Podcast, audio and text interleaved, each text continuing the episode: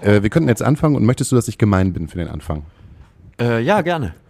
Okay. Warte, das, das war total dumm. Warum, warum ja gerne? Sei gemein zu mir. ja, ja, genau. Dann, dann würde ich jetzt einfach jetzt sagen, es kommt halt so selten vor, dass jemand mit einem Musikinstrument in diesem Podcast kommt und äh, ich bräuchte halt ein 90 Sekunden Intro und das Einzige, was halt vorkommen müsste, wäre der Name des Podcastes und das ist Astra Colada. Okay. Ähm, kannst du mir nach 88 Sekunden Bescheid geben? Okay.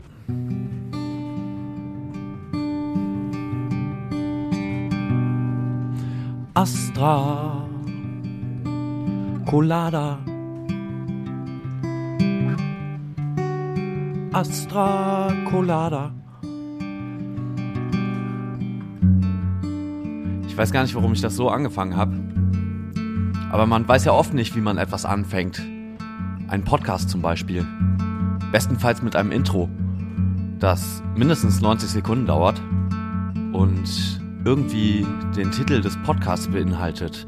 Astra Colada.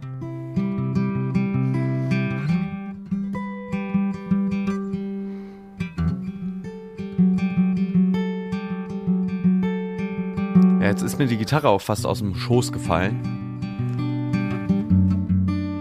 Astra Colada.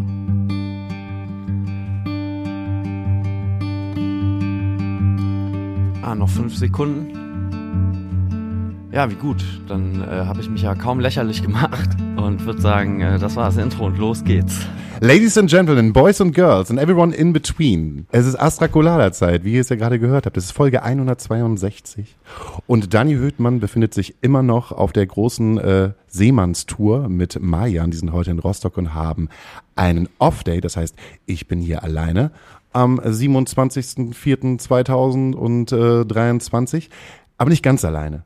Ich habe heute spontan jemanden auf Instagram gefragt, ob er nicht mal kommen würde, weil ich ihn auch irgendwie mal spontan äh, bei einem Bier nebenbei äh, bei so einem Comedy-Wettbewerb gefragt habe, so ungefähr ein halbes Jahr her, ob er nicht mal vorbeikommen würde in so einem. Äh, ich habe auch einen Podcast, äh, ist der Astra du mal vorbeikommen? Und jetzt, wie ihr gerade mitbekommen habt, habe ich gesagt, möchtest du, dass ich heute gemein bin? Und er hat einfach Ja gesagt. Meine Damen und Herren, heute für Sie hier live und direkt am Ohr. Es ist Jan Betz. Yes. Hi Jan. Hi. Ähm, bezeichne ich dich als Komiker, als Comedian, als Liedermacher, als Lebemann oder als ähm, Typ, der mit einer Gitarre irgendwo hingeht, wo, wo man gesagt wird, du musst hier Leute unterhalten.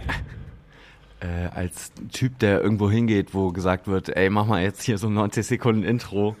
Ähm, Oh, das tut weil- mir so leid. Ich habe so hab sofort, ja ich hab sofort gemerkt, wie unangenehm dir das wird. Nein, nein, ich habe ja selber gesagt, sei gemein. Ähm, Ja. Aber das war auch außerhalb dem, was ich mir vorgestellt habe. Aber das ist ja oft so bei gemeinen Sachen. Äh, möchtest du, dass ich den ganzen kompletten Podcast gemein bin? Oft schaffe ich es einfach, wirklich gute Safe Spaces aufzubauen für Themen, die vielleicht, wo man sagt, so, da muss man ja mit so einer Pinzette rangehen. Also ich glaube, äh, an sich darfst du gerne normal sein. Ich glaube, es ist zu viel jetzt. Also nee, sei nicht die ganze Zeit gemein. Aber mit der Pinzette musst du jetzt auch nicht stets rangehen. Das ist schon okay. Aber jetzt im Ernst, du bist Comedian. Du bezeichnest dich auf jeden Fall als Comedian. Ähm, ich habe mich mittlerweile auf die Bezeichnung äh, Comedy und Musik äh, eingeschossen. Weil du bist unterwegs und hast eine Gitarre dabei und singst Lieder, die oft vielleicht auch missverstanden werden. Oh, das äh, passiert in der Tat. Und ich äh, erzähle aber auch Sachen und äh, mittlerweile ist durchaus mein Hauptgeschäft Comedy. Das heißt, äh, ich bin auf jeden Fall Comedian. Aber du bist unter dem. Namen Bats unterwegs. Ja, genau. Bats, einfach nur Bats. Also, Ja, das ist mein Nachname. ja, Ja, Jan genau. Bats. Ja. Also Ja. total cool, bestimmt auch damals gewesen. Ja, ähm, für. Spitznamen. nee, Nee, also, oder weiß ich nicht, aber kann man Kinder bestimmt können auf jeden Fall geil sein. rufen als Lehrerin so. Bats! Ja, das, oh, das äh, jagt mir kalte Schauer über den Rücken, weil, äh, ja, genau. Und äh, nicht nur LehrerInnen können das rufen, sondern auch äh, äh, MitschülerInnen. Und äh, ja, das wurde auch äh, hinreichend getan. Warst du ein Klassenkasper? Ähm, manchmal, ja, durchaus. Warst du ein gutes Kind in der Schule? Ähm, bis zum siebten Schuljahr ja. und danach ähm, in manchen Fächern immer noch und in anderen voll gar nicht. Und wann kam dieser entscheidende Schritt, dass du zu deinen Eltern gesagt hast, Papa, Mama, ich habe eine total gute Geschäftsidee. Ich nehme meine Gitarre, erzähle witzige Geschichten und sing auch noch Sachen, wo nicht jede Person drüber lachen kann. Ja, die, die Idee oder also gesagt habe ich denen das vor, ich weiß gar nicht. Zwei Monaten, Nee, nee, nee, gar nicht. Vor so, als die äh, Internetseite fertig war. vor so fünf Jahren oder so. Ja. ähm, oder oder ja doch vor so fünf Jahren und das war aber ein Moment, wo ich auch schon super viel äh, aufgetreten bin und wo auch schon klar war, dass ich die Promotion, die ich schreiben wollte, hätte wollen, dass, dass das äh, nichts mehr gibt. Und ähm, dann war, gab es noch bestimmt so ein Dreivierteljahr oder Jahr, stand im Ra oder war für mich war dann schon klar oder auch meinen Eltern, dass ich jetzt den Job äh, an der Uni aufgebe. Also ich habe ja äh, äh, Soziologie studiert in Jena und habe dann hier in Hamburg an der Bundeswehr-Uni äh, in Oh ja, ja, du guckst Der zurecht. Bundeswehr-Uni? Äh, ja, genau, an der HSU. Äh, äh, das war, also ich habe Unis angeschrieben, weil ich dachte, da, da könnte ich gut arbeiten, weil ich in Jena schon als wissenschaftliche Hilfskraft und so gearbeitet habe. Oh, für was? Äh, Soziologie. Was macht denn eine wissenschaftliche Hilfskraft im Bereich Soziologie? Ähm, verschiedenes tatsächlich. Also das, äh, ich habe am Ende äh, für einen Professor gearbeitet und äh, dann ist es Literaturrecherche, äh, manchmal ein paar Sachen schreiben, Sachen aus der Bibliothek, also da auch super stumpf teilweise. Klingt so ein bisschen, als wenn dein Job jetzt wegfällt, weil ChatGPT da ist. Oh, das, das ist auf jeden Fall, glaube ich, so. Also ich glaube, habe letztens noch mit einem Freund drüber geredet. Wir bewegen uns gerade in einer Grauzone, wo das noch überhaupt nicht reglementiert ist und wo es eigentlich so leicht sein könnte oder wahrscheinlich auch ist, Recherche zu betreiben oder auch Sachen zu Hausarbeiten zu schreiben und so. Ja. Weil, ja genau, ich glaube, jetzt ist das Wichtige, sich dann halt noch nach wie vor Thesen auszudenken und, und sich, sich irgendwie ein Thema auszusuchen. Aber die Recherche, äh, äh, das kann man ja ratzfatz erledigen lassen und dann, da fällt ein großer Teil weg. Hast du mal irgendwie in einem besoffenen Kopf mal mit deinem besten Freund so, ey, lass mal ChatGPT ausprobieren und mal gucken, ob ChatGPT einen guten Witz schreibt? Also ich, ich habe selber nüchtern äh, und auch ohne, ohne besten Freund äh, schon mal die Anfrage gestellt, dass es mir ein lustiges Lied schreiben soll. Also irgendwie Musik, Musikcomedy. Wie lustig war dieses Lied? Ja, nicht, nicht so lustig irgendwie. Also es war, es, es ging immer um Weihnachten, warum auch immer. Und dann war es irgendwie immer so, ja, also keine Ahnung, die Pointen waren jetzt noch nicht, aber ich, ich habe bei äh, KollegInnen gesehen, dass das mittlerweile schon einiges dazugelernt hat. Ach so, wenn Kolleginnen mit ihren so gesehen Daten, also mit ihrem ChatGPT schreiben und wissen, ah ja, also ChatGPT weiß, aha, jetzt ist Also- Kollege XY da am Start Ja, äh, und schon ein bisschen was gelernt hat über die letzten drei Monate und ja, beziehungsweise das, was es gelernt hat, ist ja auch jetzt schon in alle anderen Chat-GPTs eingeflossen, wenn ich das richtig sehe. Oder Mhm. ist dem nicht so? ich habe ich hab keine Ahnung, wie das funktioniert. Ich habe Ich- immer das ich Gefühl, kennst du den Film Her? Ja. Mit Joaquin, Ja. ja, Ja. mit Joaquin Phoenix. Ja, ich. ich glaube, der ist auch schon irgendwie sieben oder acht Jahre alt, aber da geht's ja um ein Dienstprogramm, also so Ja, etwas ja. wie Siri, Genau. die gesprochen wird von der unfassbar hübschen und eloquenten und intelligenten und tollen äh, Scarlett Johansson. Also es verliebt sich ein Typ in Scarlett Johansson, die Siri ist und bekommt dann irgendwann mit, dass sie nicht nur für ihn da ist, sondern sie halt alle Leute, die Genau. dieses Dienstprogramm haben, in dem Moment halt Ja. der Person das, Gefühl geben, dass, dass du Nummer eins bist. Ich kann es dir gerade nicht sagen. Aber wie schreibt man eine gute Pointe? Warte, lass uns doch. Boah, jetzt. Äh, Entschuldigung, ich reise von einem Thema zum anderen. Mit was Ja, möchtest voll. du denn gerne anfangen? Ähm, nee, äh, lass uns eine gute, also ich glaube, eine gute Pointe schreibt man, indem man äh, ein Setup macht und dann irgendwie das bricht äh, und daraus dann eine Punchline zieht. das habe ich nicht verstanden. Meine Mutter würde jetzt sagen, was ist ein Setup und was ist eine Punchline? Die Ähm. würde maximal an Bud Spencer denken und dusch. Naja, oft ist ein Setup ist erstmal äh, äh, die Beschreibung einer Situation oder äh, äh, quasi die Informationen geben, die der Zuhörer braucht, um überhaupt zu verstehen, worum es geht. Und dann geht's darum, irgendwie einen Bruch zu erzeugen, weiß ich, dass irgendwas falsch verstanden wird oder so. Ähm, und dann daraus dann einen Witz zu erzeugen. Das so. Setup könnte sein, dass deine. Mutter. Ach so, ja, okay, dann sind wir jetzt bei sind wir bei Weihnachten statt bei deiner Mutter oder was? Ja, Okay. gut, meine Mutter? Ja, meine Mutter? Nein, nein, nein, Meine- nein. meine Mutter zu Thema- Weihnachten. Nein. ja, genau. Und Meine Mutter zu Weihnachten ist in der Küche, hat eine Ente gemacht und freut sich, dass die ganze Familie vorbeikommt. So. So, die ganze Familie kommt vorbei und dann passiert etwas. Ich, äh, hey, ähm, ich, ich äh, ist jetzt auch nicht so, als ob ich das beruflich mache. Wir sollten ChatGPT äh, fragen, ob es daraus eine Pointe machen kann. Wobei ich jetzt einfach direkt, ich wollte schon immer mal die Punchline unterbringen, da hatte ich weder Setup noch sonst irgendwas zu, nämlich äh, die Pointe ist einfach nur, ke kennst du noch dieses Bild oder diesen, diesen Ausschnitt von Mr. Bean, wo er diesen Truthahn auf dem Kopf hat? Siehst du? Du musst direkt lachen. Ich glaube nämlich auch, dass das eine super Pointe ist, wo alle direkt lachen müssen, allein weil das, weil das, das ist wie Pumpernickel. Das ist halt ein lustiges Wort oder in dem Fall eine lustige Vorstellung. Äh, aber da bräuchte es jetzt noch ein Setup, was darauf hinleitet. Ist egal, weil es einfach nur witzig ist, dass Mr. Bean halt einen Truthahn auf dem Kopf hat. Ja, und dementsprechend natürlich auch Wusstest du, dass es von Mr. Bean, glaube ich, nur zwei Staffeln gibt? Ich habe das Gefühl gehabt, das kam, als ich klein war, irgendwie jeden, jeden Tag irgendwo eine, ein Mr. Bean Sketch und habe gedacht, das ist unfassbar viel Ja? Mr. Bean gibt. Aber es gibt, glaube ich, nur Boah. zwei Staffeln. Das, also ganz, das ganz kann wenig. sein, aber bei, bei uns im Fernsehen kam das gefühlt immer nur Silvester und Weihnachten oder so. Mr. Bean? Ja. Mm, Ich bin schon so alt, dass irgendwann ZDF das ausgelegt hat, dass es, glaube ich, jeden Mittwoch oder also in den, in den bist Werktagen immer so einmal kurz, na, na, einmal nach dem Heute-Journal oder so. Ja. So 1930. Bist du, mit welchem Komiker bist du angefangen? Weil ich habe, als ich ein bisschen recherchiert habe über dich, ähm, war es auch so, ne, wer sind die sieben großen Komiker in, in Deutschland und dein Name war jetzt, okay, nicht mit dabei, aber auf der anderen Seite war ist auch richtig. jemand wie Kaya Jana mit dabei. Oder wie auch gedacht, so, das hat jetzt auch nicht so viel Wert. Kam mir sofort der Otto Walkes irgendwie in den Kopf und wie ich halt zu Weihnachten von Ja. meiner Mutter nach der Ente eine Otto Walkes CD in die Hand gedrückt bekommen habe. Otto Walkes Live. Ach, Die Quatsch. zweite.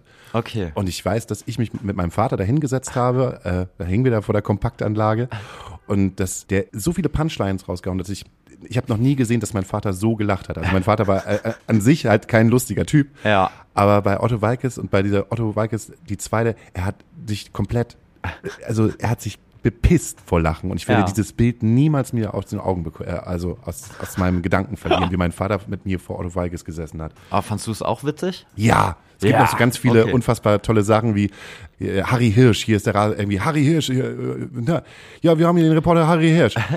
Hören Sie mich? Nein. Verstehen Sie mich? Nein, ich verstehe Sie nicht. Nein, aber verstehen Sie mich? Nein, ich verstehe Sie nicht. Ja, keiner versteht mich. Also so ein so Ja. be bescheuerte Ich bin dein Föhn. Also so ganz bescheuerte Sachen. So bin ich irgendwie an die Comedy gekommen und fand das glaube ich damals total witzig. Also ich habe, glaube ich, von Otto habe ich einen der Filme äh, äh, zuerst gesehen. Äh, ich weiß gar nicht, Otto der Film wahrscheinlich. Und den fand ich, fand, fand ich lustig. Ansonsten, äh, me- meine kleine Schwester hatte früher eine CD von Hennes Bender. Der hat ganz am Anfang sein, sein erstes Programm hat er auf CD mal rausgebracht. Was für ein was für ein Move hatte Hennes Bender? Ich kenne Hennes Bender gar nicht. schwer zu beschreiben, wenn man der, äh, der, der äh, ist auch immer noch jetzt nicht der größte, war damals noch ein bisschen dicker, hat eine Brille und sieht, also er ist jetzt nicht George Clooney, was äh, auch jetzt so ein Scheißvergleich ist, aber ähm, ja, und äh, das, der, der hat lustige Sachen dann gemacht äh, oder, oder der hat Stand-up tatsächlich gemacht und das fand ich gut. Aber ansonsten war äh, hatte ich jetzt mit Comedy gar nicht äh, so viel am Hut, ehrlich gesagt. Also du hast keine Comedy-Show organisiert irgendwann in der neunten Klasse, wo du auf die Bühne gegangen bist Nee. und Witze erzählt hast, die du aufgeschnappt hast bei Nee, der gar nicht. Skatrunde deines Vaters. Nee, überhaupt nicht. Ich habe in der neunten Klasse äh, Schlagzeug in der in der, der Band aus unserer Jahrgangsstufe gespielt. Also ich bin eh eher über das Musikding zur Comedy gekommen. Also hast du halt auch noch weiter irgendwann Musik gemacht und äh, warst in so einer geilen Indie-Band, die damals äh, Mumford Sons cool gefunden haben und ähm, bist dann durch Deutschland gereist. Nee, also ich war durchaus äh, Schlagzeuger in, In einer geilen in einer- in einer Indie-Band. Band. ja, ich also für die Zeit, in der wir das gemacht haben, war das äh, war das schon richtig. Äh, also wir hatten großen Spaß. Wie hieß dir? Äh, Park and Sun. Parkinson. Ja. Welche Zeit war das? Ähm, 2000 Das, und das war dann während dem Studium und das war dementsprechend eine gute Frage. Das muss ja jetzt, was haben wir jetzt, 23, also t- 2012. Gehörtest du dann zu den Schlagzeugern, die ein Mikrofon hinten in der Ecke äh, gehabt haben, mitgesungen haben und aber auch die äh, Ansagen übernehmen musstest? Ähm, ja, nicht nur musste, sondern das wollte ich auch. Hm. Also ich habe teilweise zweite Stimmen gesungen äh, irgendwann und äh, wollte auch äh, in die Ansagen mindestens involviert sein. Ähm, ja, und das, Wie fand das der Frontsänger? ähm, es waren letztlich zwei, also ein Frontsänger und eine Frontsängerin, die dann jeweils auch Gitarre und einmal Bass gespielt haben. Äh, und die fanden das, die fanden das okay. Hast du zwischendurch mal einen Gag rausgebracht? Und Ähm, ja, ich habe ja tatsächlich immer bei so- einem unserer allerersten Auftritte, wo wir alle drei Lieder, die wir hatten, gespielt haben. Und weil ich als Schlagzeuger auch wirklich aufgeregt war, haben wir doppelt so schnell gespielt wie sonst und waren dementsprechend auch doppelt so schnell fertig. Aber ich habe noch einen äh, scheiß Witz erzählt, den ich irgendwo gelesen habe. Ja, durchaus. Aber wie bist du dann in die Comedy-Richtung gekommen? Also wie ist das passiert, dass du gesagt hast, okay, alles klar, äh, die schöne Indie-Band, die streiche ich jetzt? Ähm, also mit der Band, das ist äh, zu, zum Ende des Studiums so auseinandergegangen und mit dem Gitarristen der Band habe ich dann noch weiter Musik gemacht äh, und zwar als Duo und da haben wir beide Gitarre gespielt oder ich erst so Cajon oder Gitarre und haben beide gesungen und dann gab es da auch schon Songs, die eher lustig waren. Also noch nicht auf Comedy getrimmt, so wie ich es jetzt dann je nachdem machen würde, aber es gab auch lustigere Songs und die Ansagen dazwischen waren je nach Tagesform auch lustig oder halt manchmal aber auch nicht. Und dann ist das mit dem, äh, wir sind quasi zusammen nach Hamburg gezogen und als das dann auseinandergegangen ist, habe ich nochmal angefangen, alleine Programm zu schreiben, bin zu unfassbar vielen Open Mics gegangen und hatte und habe nach wie vor Songs, die halt lustig sind und andere Songs aber auch, die eigentlich nicht, also nicht nur eigentlich, die nicht lustig sind. Äh, und habe dann aber auch festgestellt, dass es möglich ist, äh, Ansagen nicht nur je nach Tagesform lustig zu gestalten, sondern dass es eben sowas wie Stand-up-Comedy überhaupt gibt und dass man das üben und lernen und trainieren kann. Und äh, da habe ich ziemlich viel Zeit und Energie investiert, um darin dann auch besser zu werden. Bist du spontan? Also jetzt nicht spontan, um gutes Intro rauszuhauen oder Nein, das so, so, aber so ähm, meine ich das nicht. Bist du ein Comedian, der eher spontan auf die Reaktion der Leute eingeht? Ja. Oder bist du jemand, der sich sehr an seinem, an seinem vorgeschriebenen Programm hält? Ich äh, würde sagen, im Vergleich auch zu, dass ich äh, sehr spontan bin. Heißt, es gibt natürlich quasi Sets oder Songs oder Geschichten, in die ich übergehen kann und von denen ich weiß, die habe ich. Und dann gibt es super viele, also ich habe halt super viel schon auf der Bühne gestanden und gespielt. Und das heißt, da gibt es dann Situationen, die ich schon mal so ähnlich hatte und wo ich dann danach dachte, oh, da hätte ich lustiger reagieren können. Und aber an sich, ich äh, versuche schon, mich spontan darauf einzulassen, was da gerade passiert im Raum. Okay, dann komme Ja. ich jetzt und bin wieder gemein. Oh Gott, ich, ich fühle mich richtig, ich, da hätte ich das bloß nicht, hätte ich das bloß nicht gesagt. Du hast, als ich wieder das Wort gemein gesagt habe, hast du deinen Blick so ganz leicht und traurig auf das Bier gesenkt, was ich da vorne hingestellt habe. Und einfach nur gedacht, so, warum habe ich mich auf diese Scheiße hier eingelassen? So ein Ey, Mist, ich ey. ähm, saß zu Hause und äh, habe mein Instagram geöffnet, weil man sein Instagram ja einmal mal öffnen muss am Tag. Und dann habe ich da so reingeguckt und dann hat so geschrieben und jetzt bin ich da und jetzt, Jetzt musst du mit der Scheiße. zu mir. Jetzt, Nee, hau raus. Jetzt muss ab? der Scheiße dienen. Also, ich möchte natürlich wieder, dass du Gitarre spielst. Die Viertelstunde ist um. Jede Viertelstunde muss einmal die Gitarre in die Hand Mhm. genommen werden für diesen Podcast. Ich habe das Gefühl, das ist ein, äh, das ist ein guter Rhythmus. Und normalerweise gibt es jetzt hier auch einen Jingle von einer Rubrik, die heißt Das kleine Interview für zwischendurch.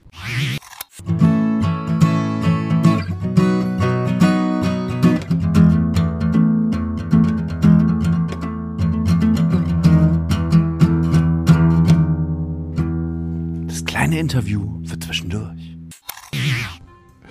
Das letzte Mal, als ich aus vollem Herzen geweint habe. Ähm, meine Mutter ist vor zwei Jahren gestorben und in dem Kontext mehr als einmal. Aus der Kategorie, diesen Satz möchte ich nicht mehr hören. Comedian zu Comedian.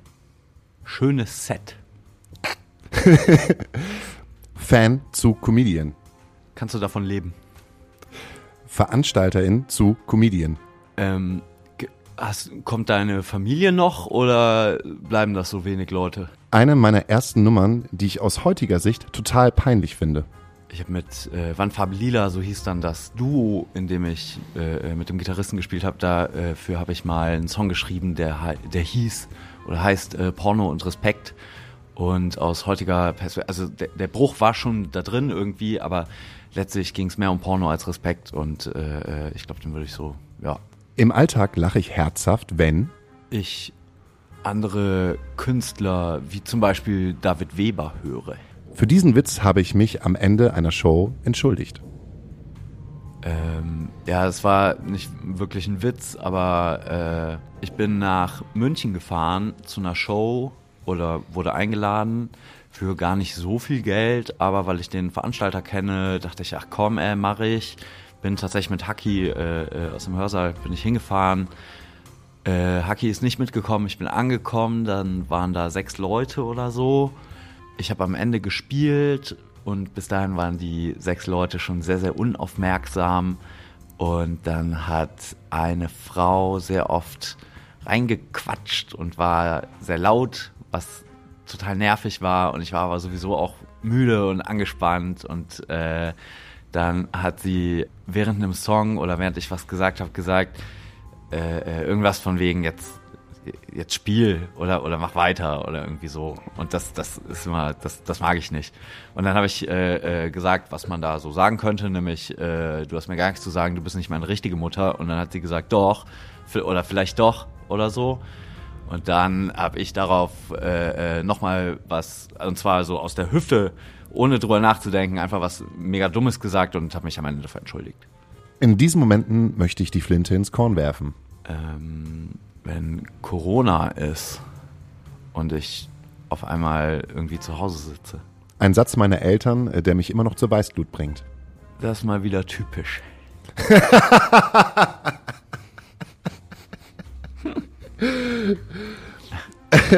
ich schreibe die besten Gags, wenn ich. Mm, wenn ich ganz leicht einen Sitzen hab, ein bisschen verzweifelt bin und das dann aber irgendwie umschlägt in so eine ach komm, ey, jetzt ist doch auch. Und dann fließt es manchmal. Ist geil. Das ist die Melancholie des äh, traurigen Mannes, der alleine aus der Bar nach Hause geht.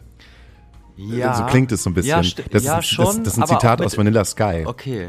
Also, so, so, fühlt sich, das kann ich aber so voll ja, nachvollziehen. Irgendwie, irgendwie, auch mit Energie so gekoppelt. Mhm. Und dann halt, ich, ich glaube, da, das sind Momente oder es ist hilfreich, wenn einem in dem Moment auch manche Sachen egal sind und dann fließt das irgendwie nochmal anders, so das Kreative. Dann sind da noch nicht so die Gedanken, oh, aber was ist wenn und müsste ich nicht und weiß ich nicht, sondern da ist dann mehr so, ach, hau raus. Welcher prominente Schauspieler spielt in dem Film Bats für immer leer gelacht die Hauptrolle des Jan Bats? Elias Mbarek. ja, wa nein, weil ich auch will, dass der Film erfolgreich ja, wird. Kassenmagnet wollte ich gerade ja, sagen. Eben, das soll ja. Das soll ja ein Knaller werden. Richtig, und Till Schweiger äh, führt Regie. ja. Nee, ja, weil, nee, das, komm, ey, es dauert eh noch ein paar Jahre, das macht seine Tochter. Kinder finden mich im ersten Moment. Okay. Auf einer Date Night hält mich die gegenüber sitzende Person in den ersten zehn Minuten für. Verrückt. Ein Pastor, Julian Reichelt und Björn Höcke sitzen in einem Flugzeug. Äh, ja. Kann gut sein. Achso, ich dachte, äh, du, äh, du könntest den beenden. Ach so. Ähm, nee, will ich eigentlich gar nicht. Keine Ahnung, äh. Ich hab's gerade aufgeschlagen. Soll ich Chat GPT mal fragen? Ja, klar. Äh, mache aus diesem Satz einen Witz. Ich erzähle in der Zeit nochmal ganz kurz das, was ich ganz am Anfang äh, äh aufgeschlagen habe. Nämlich, ich war da an dieser Bundeswehr-Uni und dann habe ich aufgehört da zu arbeiten, weil ich eh schon immer mehr aufgetreten bin. Und dann habe ich mit meinen Eltern noch lange darüber diskutiert, ob ich nicht einen anderen Job mir suchen sollte. Und äh, bin dann aber auch so viel aufgetreten, dass ich das dann nicht gemacht habe. Und äh, seitdem mache ich irgendwie Comedy und Musik. Und bald wahrscheinlich nicht mehr, weil dann ChatGPT für mich Comedy und Musik macht. Das ist halt jetzt so diese Grauzone, wo ich hier noch im Podcast bin, aber eigentlich ChatGPT wahrscheinlich besser darin wäre. ChatGPT sagt, ich versuche mein Bestes. Okay. Oh, siehst du, ich habe gesagt, ich, ich will das glaube ich, gar nicht. Und ChatGPT sagt, ich versuche mein Bestes. das, also, naja, ich finde, das ist ja schon, also da, da sieht man schon mal einen der Unterschiede. ChatGPT ist top motiviert und Ja. ich bin zwar motiviert, aber, aber scheue mich auch. Ein Pastor, Julian Reichelt und Björn Höcke sitzen in einem Flugzeug. Der Pastor sagt, lasst uns beten, dass wir sicher zu unserem Ziel ankommen. Julian Reichelt sagt, ich werde gleich einen Artikel darüber schreiben, wie unzuverlässig Fluggesellschaften sind. Björn Höcke sagt, ich werde gleich einen Artikel darüber schreiben, wie Flüchtlinge unsere Luftfahrtindustrie bedrohen. Der Pilot unterbricht sie und sagt, bitte halten Sie Ihre Gurte fest, wir landen jetzt in der Witzlosigkeit. In der Witzlosigkeit. Naja, ich, mir fällt gerade was auf. Das, das muss ich jetzt mal kurz zugegeben. Als ich dich eingeladen habe, ne, man, man lädt ja Menschen ein und man denkt so in bestimmten Schubladen. Und ich habe dich eingeladen und habe gedacht, das wird jetzt irgendwie so ein aus der Hüfte geschossener, lustiger, witziger Podcast. Und ähm, habe dann überhaupt gar nicht drüber nachgedacht, dass es auch irgendwie tiefer gehen könnte. Und ich habe irgendwie das Gefühl, dass ich halt die ganze Zeit versuche, aus dir den Witz rauszu, rauszupressen, wie aus so einer, wie aus so einer, aus so einer Zitrone. Wenn man sich halt gerade irgendwie, keine Ahnung, Zitronentee macht. Und das tut mir unfassbar leid, weil du so unfassbar viele Sachen sagst, die halt auch tiefergehend sind. Weil ich kenne dich jetzt ja nur, wie du auf der Bühne bist und war mit dir noch niemals so in so einem privaten Gespräch und habe dann schon drei, vier Momente gehabt, wo ich gedacht habe, vielleicht ist meine Stimmung gerade nicht die richtige, um dir ein gutes Gefühl zu geben. Ähm, das musst du nicht beantworten. Musst, also wenn du es beantworten möchtest, kannst du es natürlich machen. Aber ich merke das, ich merke das gerade selber. Und ähm, das, das tut mir halt wahnsinnig leid. Vor allen Dingen, weil ich halt auch gemerkt habe, all das, was ich jetzt vielleicht heute mache, ist äh, vielleicht nicht, also vielleicht ist mein, mein Ziel nicht so einen witzigen Podcast zu machen mit jemand, der Comedian ist, sondern vielleicht ist mein Ziel, müsste eigentlich sein, einen guten Podcast zu machen, egal ob der jetzt witzig ist oder ob der nicht witzig ist, um dich halt als Menschen da, also wiederzugeben. Das äh, finde ich eine, einen sehr fairen Einschub und ähm, bin gerade selber ein bisschen, ich ich, glaube, ich äh, äh, sag's gerade hier und dachte, oh, sei, sei anders. Weiß nicht, witzig oder nicht, aber Hauptsache anders, weil, ja, keine Ahnung, vielleicht bin ich auch gerade nicht in der, ich meine, wir haben mittags halb fünf und wir, Ey, nee, aber das, Aber, ist, ähm, das ist das ist vollkommen okay. Mein ähm, aber du musst dich auch nicht entschuldigen. Also nee, das ist nicht entsch- nee, du, du das nimmst jetzt die Entschuldigung an. Ja, ja, nehme ich ja. Also ja, ne, nein, nehme ich voll. Hab, hab ganz vielen Dank, dass du überhaupt, weil jetzt fühle ich mich gerade weniger unwohl als davor. Siehst du. Und das habe ich nämlich voll gemerkt. Und vielleicht haben das die Hörerinnen halt auch gemerkt, dass, äh, dass in irgendeiner Form du dich halt unwohl fühlst. Man kann ja immer über dieses Gespräch, weißt du, was, was mir richtig, was ich richtig doof gefunden habe, als ich gerade die zwölf Fragen gestellt habe. Die erste Frage war äh, eigentlich, na vielleicht na witzig gedacht so, ne? Aber du hast das ziemlich ehrliches gesagt und du hast halt gesagt, dass ähm, Was war die erste Frage? die erste Frage war, wann du das letzte Mal Oh. auch herzhaft geweint hast. Und ähm, dann hast du halt gesagt, nach dem Tod meiner Mutter. Ja. Und irgendwie die dritte oder vierte Frage war dann so, ja, was geht dir halt auf den Sack, wenn deine Eltern das zu dir sagen? Ich habe einfach gemerkt, so all das, was du jetzt halt gerade machst, geht in so eine Richtung, wo ich denke, Alter, was, äh, so, hier spiel noch mal dies, spiel noch mal das. Und das ich bin, Nein, nicht, ich bin also- im Prinzip, fühle ich mich jetzt nicht anders als die alte Frau, die äh, in München da sitzt und sagt so, äh, hier, Affe klatsch. Ich war eine junge Frau. Tatsächlich. So. Und ähm, meine erste Assoziation war, als du das gesagt hast, dass ich sofort an meinen Vater gedacht habe.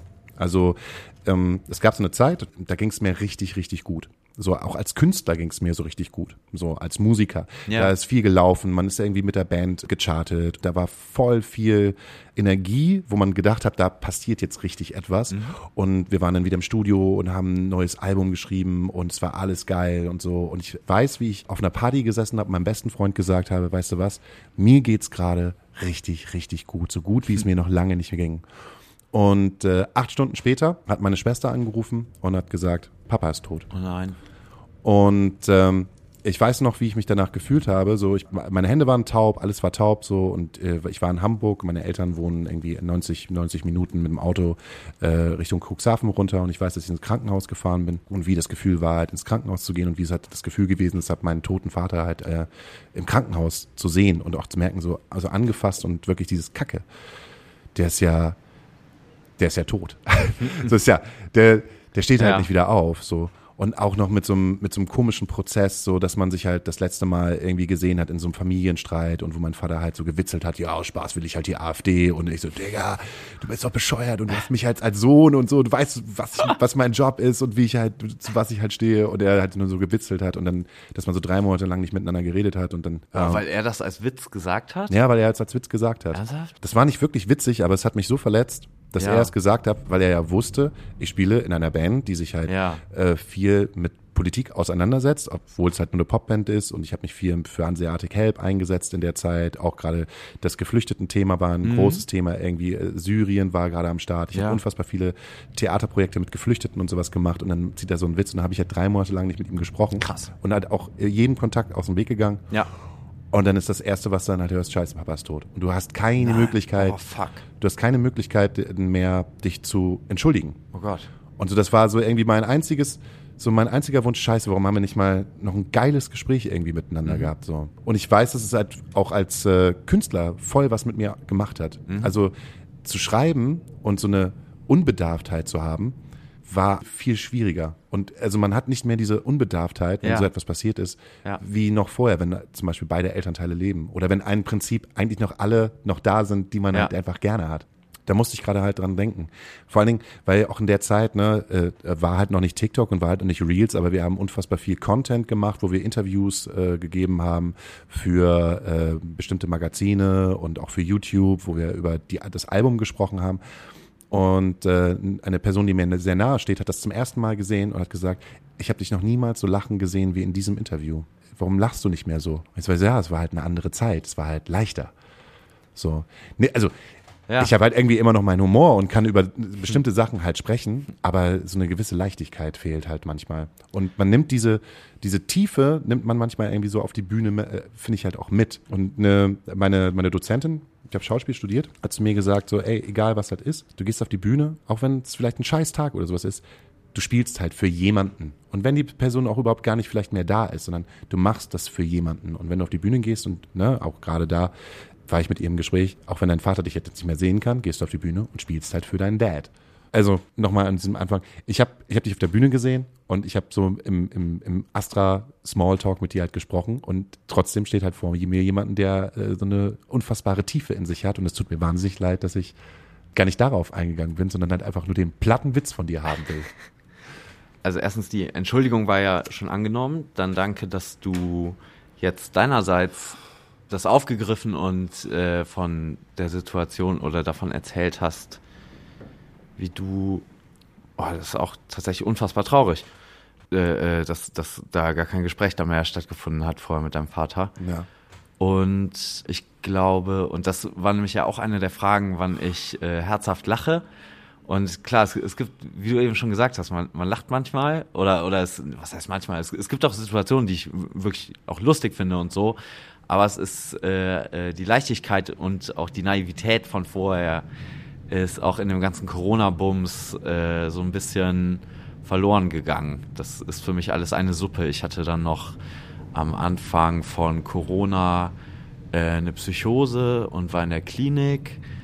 Danach ist meine Mutter krank geworden und das hat dann war so ein Prozess von circa einem Jahr, bis sie dann äh, verstorben ist. Und jetzt ist so mittlerweile zwei Jahre später ist Corona vorbei und äh, Leute sagen, ja, ist ja eigentlich alles wieder wie, wie früher.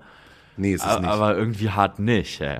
Also für mich, also ja. Und ähm, ich glaube, da, da, von daher, das, das spielt so alles zusammen. Und auf der Bühne habe ich voll gelernt und mir so viele Videos, also von, ich filme viele Auftritte mit oder habe die Tonspuren davon äh, äh, und ich weiß genau, wo ich je nachdem, wenn ich einen Scheißtag habe, wo ich selber aber lachen muss, damit der Gag funktioniert. Ja. Oder damit, er- also ja, genau. Das heißt, ähm, da gehört auch Schauspiel dazu. Wobei manchmal lache ich auch, weil ich, also auf der Bühne geht's mir noch am besten so, sag ich mal. aber ja. Ist das nicht weird, dass es einem auf der Bühne dann richtig gut ging? Also Mhm. richtig gut geht? Ja, ich weiß nicht. Also ich habe es mittlerweile äh, so ziemlich viel darüber nachgedacht, warum dem so ist. Und glaube, also auf der Bühne fällt es, glaube ich, leicht, Sachen beiseite zu oder leichter Sachen beiseite zu schieben, es gibt ein klares Ziel. Heißt, auf der Bühne denke ich nicht darüber nach, oh, muss ich nicht eigentlich auch noch tausend andere Sachen machen und überhaupt und Social Media und äh, sondern auf der Bühne, da, da weiß ich, was ich zu tun habe und was, was ich tun möchte und kann ohne währenddessen aufs Handy zu gucken und ohne mich ablenken zu lassen, äh, mich, mich darauf konzentrieren, was da jetzt gerade äh, geschieht. Auch im Zweifel nämlich spontan in dem Moment. Und außerdem, für mich selber, glaube ich, ist auf der Bühne das Schöne, ich habe Mikro oder auch ohne Mikro, ich habe die Aufmerksamkeit von den Leuten und die Gelegenheit, mich zu erklären und meine Sachen zu machen und äh, das, das äh, gefällt mir, glaube ich. Kannst du dich noch an den ersten Gig erinnern, den du nach der Situation Corona und nach der Situation äh, Tod deiner Mutter gespielt hast? Ja, also bei mir ging das quasi so über. Ich habe dann während Corona oder am Ende von Corona angefangen, auf so Kreuzfahrtschiffen zu spielen als Gastkünstler. Mhm. Das war alles erst ziemlich konfus, weil ich auch generell erstmal gerade wieder klarkommen musste auf der Bühne, aber äh, das, das lief okay. Tatsächlich hatte ich auch in anderen Situationen vorher schon oder seitdem ist es so, klar, es befreit ist immer besser, aber äh, auf der Bühne, das gelingt mir schon dann, den Schalter umzulegen und zu sagen, jetzt ist aber Bühne. Und dann. Dann geht es. Dann geht, ja, voll. Ja. Tatsächlich. Das ist auch manchmal ist es so ein bisschen, fühlt man, also, oder ich fühle mich danach dann manchmal auch so ein bisschen schäbig. ja, nein, wirklich. Nee, also, warum fühlst du dich schäbig? Naja, keine Ahnung, weil das dann auf der Bühne geht das dann, äh, das so voll auszublenden. Und äh, äh, dann denkt man so danach, boah, ich habe einen Witz gemacht, der zum Beispiel meine Mutter, die, die kommt darin, also es ist eine ausgedachte Geschichte so, aber das kommt dann darin vor. Und äh, das fällt einem in dem Moment auf. Und dann dachte ich, nee, ich zieh durch jetzt ich, ich mache jetzt weiter. Also ich, ich erzähle jetzt die Story so und dann, dann ist gut. Und äh, dann, wenn der Auftritt vorbei ist, denkt man so, boah, ja, da, da, äh, hm, seltsam. Also du machst äh, einen Witz, in dem deine Mutter oder erzählst einen Gag, in dem deine Mutter mit da drin ist, also aus Aha. der Vergangenheit, oder tust du noch so, als wenn sie leben würde? Also gehst du offen äh, damit halt um, dass deine Mutter gestorben ist, oder äh, ist bei, es bei Shows oder so nicht? Äh, nee, also mhm. da habe ich das tatsächlich und auch ansonsten äh, nee oder gerade bei Comedy-Shows nicht, nee. Ich meine, denn äh, kann man ja mal rüber gucken hier zu, zu den anderen kleinen äh, StraßenkünstlerInnen. Hier äh, Thorsten Sträter, der macht das ja äh, sehr offen. Zum mhm. Beispiel, der geht ja sehr offen auch mit seiner Situation um, die er damals ja auch schon mit äh, Kurt Krömer diskutiert hat, also mit der Depression, die ja. er hatte und auch, dass seine, seine Mutter gestorben ist. Äh, also der geht ja offen mit seinem Privatleben um und es wirkt immer also es wirkt niemals aufgesetzt, sondern es wirkt immer so, dass man das Gefühl hat, dass die Person gegenüber, also einer, einer oder eine von uns, also ich, ja. also jemanden das Gefühl gibt, der unten vielleicht sitzt, ja, die Person da oben auf der Bühne versteht mich. Also es ist mhm. nicht nur eine Kunstfigur, sondern der ist auch Comedian und erzählt jetzt Witze, aber durchlebt halt auch die genau die gleiche Scheiße, die ich halt auch habe. Probleme mit dem Pri also im Privatleben, Probleme mit der Psyche, vielleicht auch mal ein Bein gebrochen, vielleicht auch mal das Finanzamt ist halt, ja. klopft halt an der Tür und so. Aber deshalb fühle ich mich irgendwie wohl, weil ja. die das halt auch thematisiert und nicht komplett Kunstfigur ist. Ja. Und ich meine, also äh, Kurt Krömer thematisiert das ja sehr, sehr oft auch in seinem Podcast, also dass diese Situation, die er halt hatte. Und so kann man ja anderen Menschen auch das Gefühl geben, man ist nicht allein. Also du bist nicht das, allein. Also das stimmt schon. Ich glaube aber zum Beispiel bei Kurt Krömer äh, hat das auch erst thematisiert, als er sich äh, äh, zum Beispiel Hilfe in Anspruch genommen hat. Ja. Ich, also ich glaube, es gibt Sachen, da äh, oder, oder da, da muss man erst, erstens man hat so wenig Erfahrungsschatz, wo man sagen kann, ah ja, das mache ich so und so, weil die Situation hatte ich ja schon mal. Mhm. Und ich glaube, dann geht es erstmal, oder für mich ging es jedenfalls erstmal darum, rauszufinden, wie gehe ich denn selber mit irgendwas um, äh, bevor ich irgendwen anders da reinlasse. Gerade auf der Bühne oder so äh, war für mich auch das ja, genau, das, das war erstmal nicht getrennt, um jetzt nur Kunstfigur zu sein und mich da vor Leuten zu verschließen, sondern das, das ist ja erstmal äh, was sehr Privates, mit dem ich selber so klarkommen will und möchte und äh, wo ich dann nicht wusste oder nach wie vor nicht weiß, ähm, ähm, ge gehört das auf die Bühne, in welcher Form gehört das auf die Bühne Und bei einem Comedy-Auftritt von einer Viertelstunde, den leite ich nicht damit ein. Ich habe es neulich tatsächlich, also ja, ich habe es neulich bei äh, einem Open Mic habe ich äh, was gemacht, äh, was sich überhaupt mit dem ganzen Corona, Psychose, meine Mutter Thema auseinandergesetzt hat. Ähm, und dass ich das gemacht habe, war eine riesige Überwindung und war dann auch, auch gut so, aber ich glaube, um das überhaupt machen zu können, muss, musste auch erstmal so eine gewisse äh, Distanz äh, stattfinden. Also sprich, direkt danach, weiß ich nicht. Wie viel Jan steckt denn in Bats drinne, der dann auch mal auf der Nightwash-Bühne steht? Äh, sehr, sehr viel. Also, oder andersrum. Ähm, ich würde sagen, die Frage müsste quasi umgedreht werden. Wie viel Bats steckt in Jan? Bats ist halt quasi dann ein Teil von Jan. Das heißt, das, das bin schon ich, der dann da steht, aber jetzt nicht ich im, im Kompletten oder im Ganzen, sondern äh, ich mit den Teilen, die ich jetzt auf der Bühne präsentieren möchte. Ähm, kommt es dann oft vor? Also sagen wir mal so, du bist kontinuierlich sehr oft auf der Bühne, mhm. was ja dann auch mal stattfindet. Wenn du gut gebucht bist, äh, hast du ja teilweise, äh, dass du dann halt vielleicht auch mal sieben, acht Tage hintereinander auf der Bühne stehst. Mal größer, mal kleiner, mhm. whatever. Merkst du denn, dass, dass Teile von Bats auf einmal dann zu Jan werden? Das habe ich vor Corona tatsächlich gemerkt. Da, da war das so, dass ich aus der lustigen ich sag mal, Rolle oder aus dem, okay, ich denke in Pointen, dass, dass ich ja gar nicht mehr rausgekommen bin.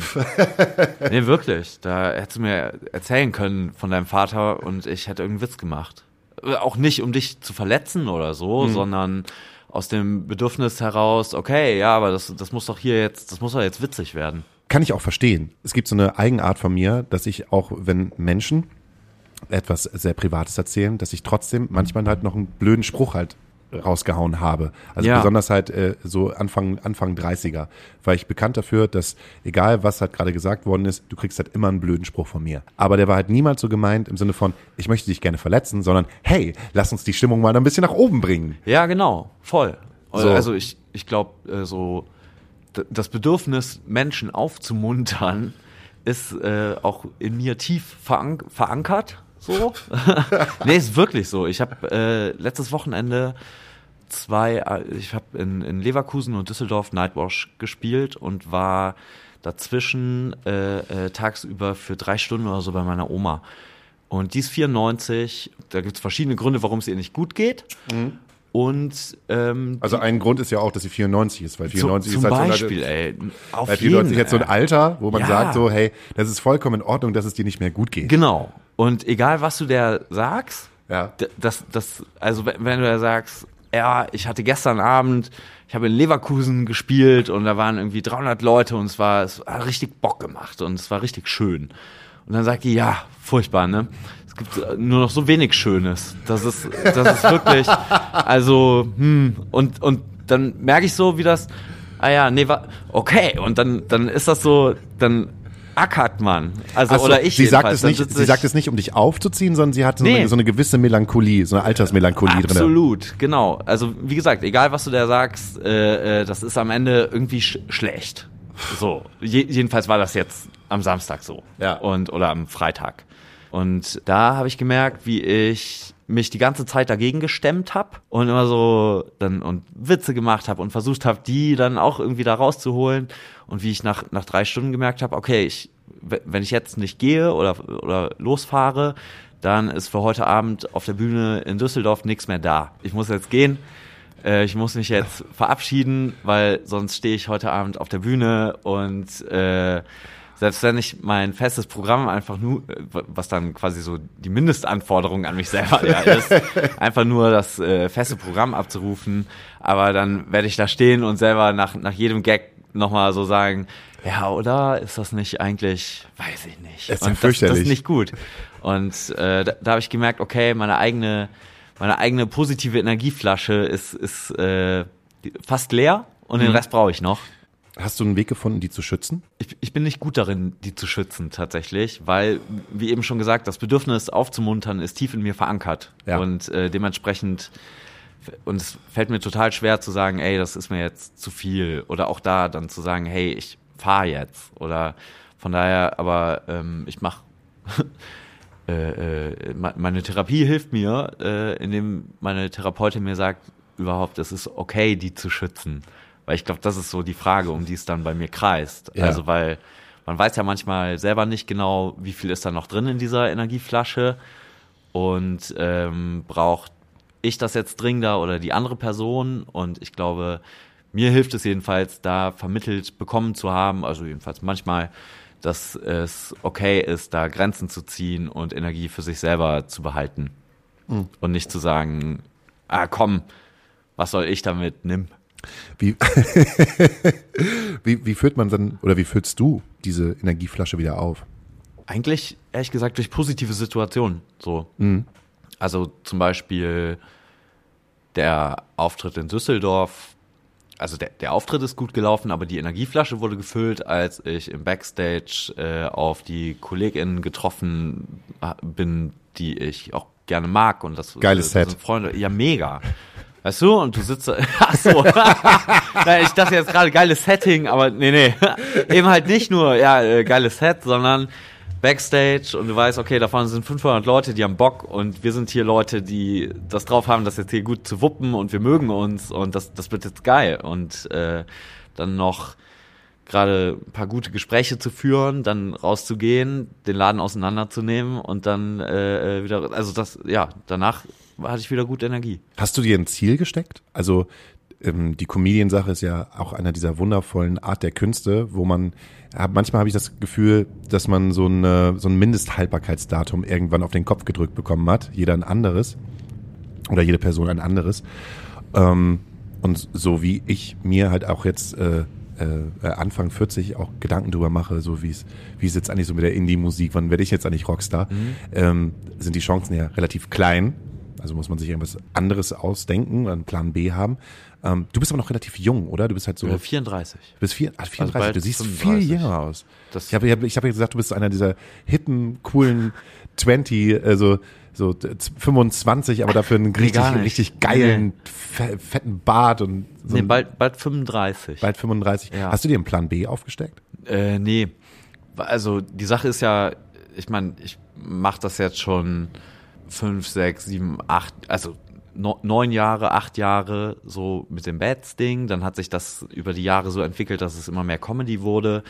Und das war ja aber überhaupt jetzt quasi, das ist ja mein Plan B, sag ich mal. Also ich bin ja aus dem ganzen Uni-Promotionsding rausgegangen, um jetzt das zu machen. Seitdem ist das auch in Ordnung, aber, aber jetzt gerade habe ich keinen Plan B, nee. Was würde denn der 35-jährige Bad äh, zum 15-jährigen Jan sagen, wenn die jetzt im Gespräch wären? Bestenfalls würde der sagen, du bist, äh, also würde ich sagen, äh, du, du bist okay, wie du bist. So. Und wahrscheinlich würde ich mir mit 15 nicht glauben und trotzdem komisch sein. Ja. Und was wäre, genau, das wäre nämlich die nächste Frage, was würde denn der 15-jährige Jan über den 35-jährigen Bads denken? Boah, der fände den, glaube ich, cool. Das ist so, ne? Würde mein 15-jähriges Ich würde sich äh, freuen, dass, dass jetzt ich quasi so mit ihm spricht. äh, tatsächlich. Ja, ja, genau. Ein Und auf 35-jähriger einer- spricht mit mir. Ja, naja, und so auf, auf einer Ebene und, und versucht da irgendwas, also ja, doch schon. Und ähm, nee, ich glaube, das hätte ich damals, das war jetzt überhaupt kein Plan, das zu machen, was ich jetzt so mache. Habe ich auch so nicht vorhergesehen, aber das äh, hätte, hätte ich cool gefunden, doch. Wenn ich jetzt Freunde und Freundinnen von mir sehe oder Menschen, die mit mir zur Schule gegangen sind und äh, weiß ich nicht, in der Orientierungsstufe oder so in der achten, neunten, zehnten Klasse, die haben jetzt auch alle Häuser und Autos und Ja, einen voll. festen Job und Absolut. mein 15-jähriges dich, äh, ich hätte wahrscheinlich gedacht, oh, boah, langweilig. Werde ich wirklich so, ist der einzige Höhepunkt denn irgendwie der, der, der, der Kegelclub-Abend oder mal Sonntag zum Fußball zu gehen oder so und jetzt im Nachhinein denke ich, weil das ist so ein, das ist so ein Ding irgendwie, was, was vor allen Dingen wenn du mit 40 einsetzt. Mit 40 hast du immer dieses Gefühl, du vergleichst dich halt viel mehr mit den an- Leuten, die in deinem Alter sind und fragst dich halt immer, was habe ich eigentlich geschafft? Ja. Und äh, da auch als Künstler diese, äh, das ist immer schwer zu zeigen, aber guck mal hier. Also du, du, du kannst ja keine Momente irgendwie einfrieren und Nee. außerhalb, also und dann den, den Menschen zeigen, aber guck mal, ich habe diesen Moment kreiert für Ja. andere Leute. Ja, voll. Schaut euch diesen Moment halt an und wie sich das angefühlt hat. Ja. Weil ein Foto und ein Video, das bringt ja niemals das Nee. rüber, was man Ja, gefühlt hat und was man auch, glaube ich, du bist ja auch ein sehr empathischer Künstler, wenn der Fokus der Menschen auf einem ist und man kreiert zusammen mit den Menschen einen wundervollen Moment. Ja. Und das kann man ja niemandem irgendwie so zeigen, wie so ein, Nee. das ist jetzt meine Garage. Ja, genau. und ich glaube, selbst wenn es dann nämlich in irgendwelchen, dann jemand zu einem Auftritt kommt oder so, dann ist es immer weird. Und dann ist das, also ich, ich kann mir auch vorstellen, also mein 15-jähriges Ich fände das schon voll okay, aber ich glaube, manche der Leute, mit denen ich zur Schule gegangen bin und die im gleichen Alter sind wie ich und eben besagte Häuser und Garagen äh, längst haben, äh, die finden das durchaus auch cringe, was ich, was ich mache so. Ja? Ja, glaub schon. Ja, durchaus. Ja. Und ich glaube, mit 15 hätte ich wenig Vorstellungen davon gehabt, welche anderen Wege es denn überhaupt geben könnte. Also wie, wie so ein Leben aussehen kann auch. Und dass man trotzdem auch irgendwie total privilegiert ist, das zu machen. In so einer komischen Sicherheit, in der man, in der man sich halt befindet. Ja. Krass, wohin das jetzt hier gelaufen ist mit dem Gespräch, oder? Ja, voll. Ich meine, du hast ja vorher gesagt, wir machen, wir, wir sprechen einfach und gucken mal, wohin es geht. Ich finde, wi wichtigster Punkt in diesem Podcast war, als du eben nach den zwölf Fragen gesagt hast, boah, ich glaube, äh, ja, genau. Ich hatte das vorher nicht so klar vor Augen, sondern war eher in so einem, oh Gott, das, ich, ich mache das hier falsch gerade. Und ähm, von, von daher fand, fand ich der Moment, als du gesagt hast, du versuchst den Witz aus mir rauszupressen, der, den, äh, das war, glaube ich, der wichtigste Moment in dem Podcast. Ja, das, und ey, Krass. erstens, du kannst hier gar nichts falsch machen. So, das ist, äh, ich, du kannst überhaupt nichts falsch machen. Du kannst auch irgendwie, du hättest auch irgendwie gehen können, hättest die Gitarre in die Wand, an die Wand geworfen und gesagt, so eine Scheiße muss ich mir nicht antun. Ich habe Shakespeare gespielt auf der Waldbühne. So, so eine Scheiße muss ich mir doch hier nicht antun. Ja, Das hättest du aber auf jeden Fall machen können, aber ich finde, das ist irgendwie ganz schön gelaufen. Ich, Ja. Also ich bedanke, ich, ich bedanke mich jetzt, also ich bedanke mich oft bei unseren äh, Gästen, die halt da sind.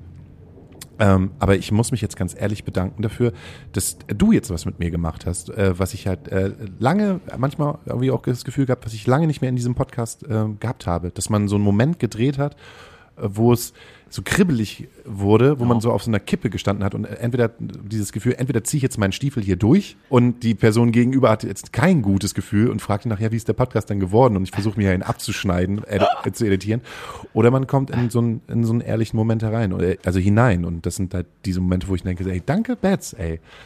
Ja, äh, oh, jetzt, das ist sehr nett, sich dafür zu bedanken. Also, Nee, das kannst du jetzt einfach dir. nur so stehen lassen. Okay.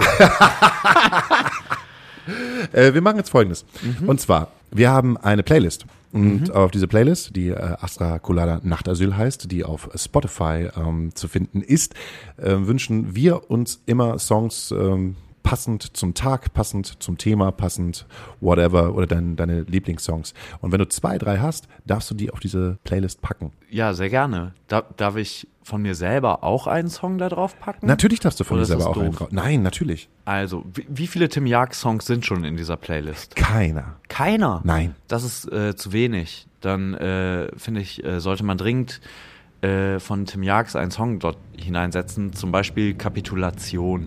Dann finde ich äh, Sven Phantom sehr toll. Sven Phantom sagt mir gar nichts. Ähm, der macht Musik und aber auch Kabarett irgendwie, aber auch Musik. Ach, keine Ahnung. Der hat ein Album geschrieben, das heißt äh, Liebe und Depression.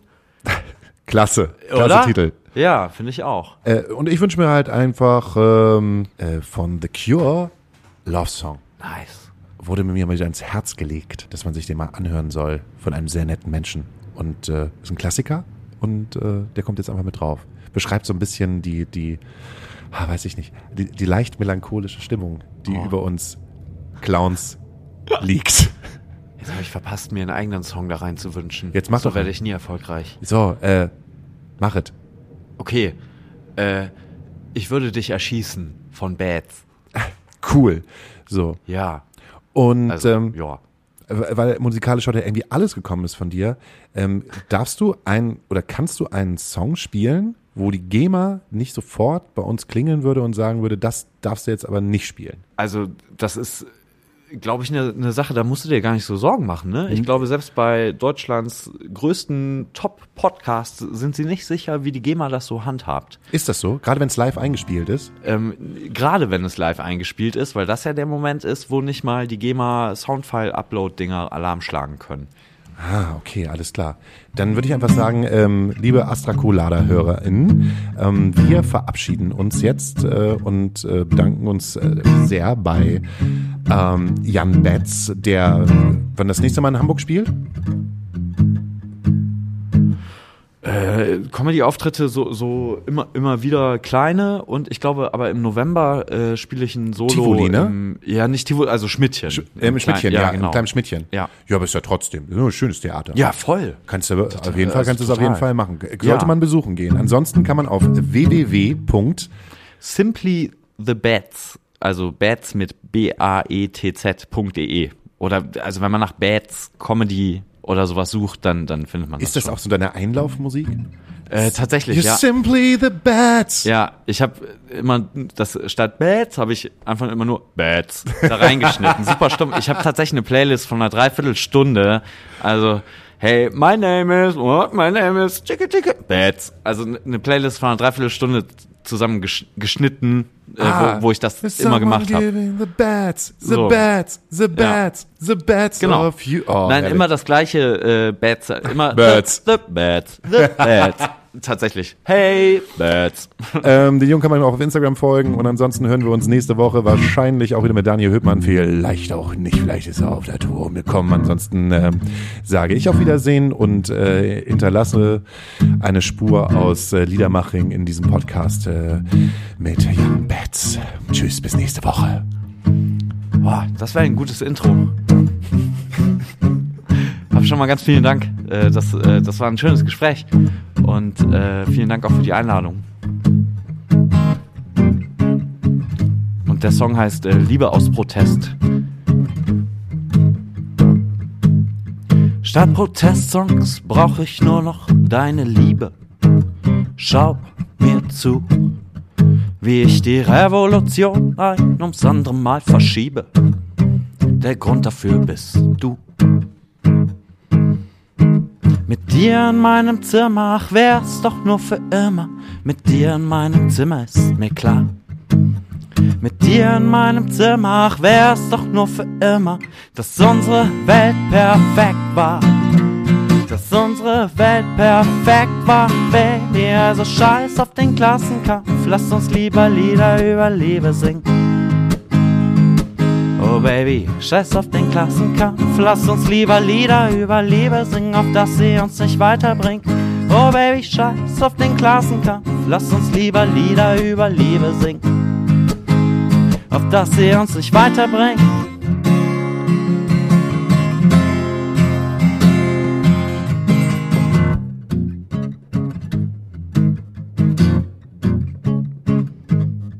Statt Barrikaden auf den Straßen nur noch Schmusen auf dem Rasen. Statt mit Steinen schmeißen wir nur Seifenblasen. Die Augen fest geschlossen, von Liebe voll besoffen. Die Augen fest geschlossen, Hauptsache nicht betroffen. Mit dir in meinem Zimmer, ach wär's doch nur für immer.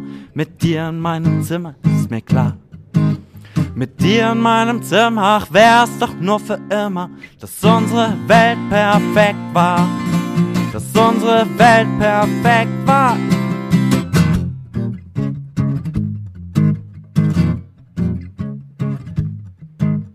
Die Zimmertür geht auf, die Seifenblase platzt, die rosa Brille ist verbogen. Ein Blick hinter die Wände brachte unser schnelles Ende. Lang genug haben wir uns angelogen. Mit dir in meinem Zimmer, es war leider nicht für immer. Und langsam wird mein Blick wieder klar. Es war leider nicht für immer. Wir müssen raus aus unserem Zimmer, weil längst nichts mehr perfekt war. Weil längst nichts mehr perfekt war. Wir müssen raus aus unserem Zimmer, raus aus unserem Zimmer, müssen raus aus unserem Zimmer, raus aus unserem Zimmer, müssen raus aus unserem Zimmer, raus aus unserem Zimmer, müssen. Scheiß auf die Liebeslieder, Heute ist Klassenkampf, wir reißen Grenzen nieder und zünden Banken an. Scheiß auf die Liebeslieder. Heute ist Klassenkampf, wir reißen Grenzen nieder, zünden die Konzerne an. Scheiß auf die Liebeslieder. Heute ist Klassenkampf, wir reißen Grenzen nieder und zünden Banken an. Scheiß auf die Liebeslieder. Heute ist Klassenkampf, wir reißen Grenzen nieder. Komm, wir schließen uns Banden an. Komm, wir schließen uns Banden an.